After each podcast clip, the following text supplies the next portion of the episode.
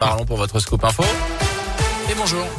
Bonjour Jérôme, bonjour à tous. Et à la une, les enfants des soignants seront bien accueillis à l'école en cas de fermeture de classe. Annonce ce matin de Gabriel Attal. La liste des professions de santé concernées sera communiquée dans la journée. Et au lendemain de la suspension surprise à l'Assemblée de l'examen du projet de loi sur le passe vaccinal, le gouvernement vise un calendrier au plus près de ce qui était prévu selon le porte-parole qui dénonce une forme d'amicale de l'irresponsabilité. Une majorité de députés ont refusé la poursuite des débats hier soir.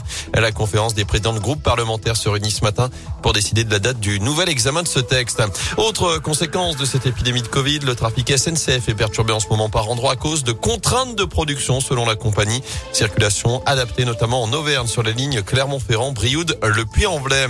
Il avait attaqué l'année retranché avec une carabine. L'homme interpellé samedi à Boyer dans le Rouennais sera finalement jugé le 15 mars prochain selon le progrès, notamment pour menaces, violences et détention d'armes, ivre et sous stupéfiants. Il était parti en pleine nature ce 1er janvier menaçant brièvement les gendarmes. Il a depuis reconnu les faits. Il a été placé sous contrôle judiciaire. En foot, les Verts sous la menace de nouvelles sanctions avec après les incidents lors de la victoire face aux amateurs de Jura Sud dimanche en Coupe de France. La rencontre a dû être interrompue une vingtaine de minutes à cause de fumigène et de jets de pétard depuis le parcage stéphanois.